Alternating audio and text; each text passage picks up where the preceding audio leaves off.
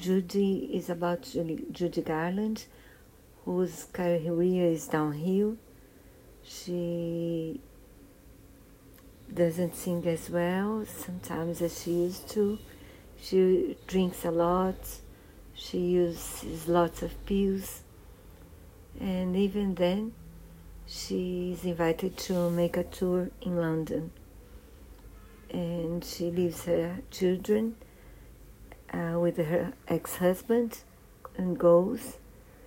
And the film tells us this story and shows her singing as well. Uh, Renee Zellweger, not sure about her name, how to, sp- to speak it, and but she's great. She really deserved her Oscar.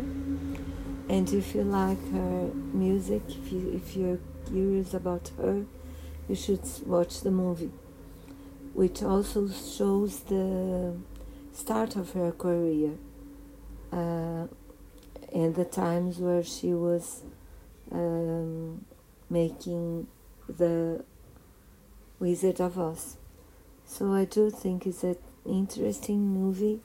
The soundtrack is beautiful.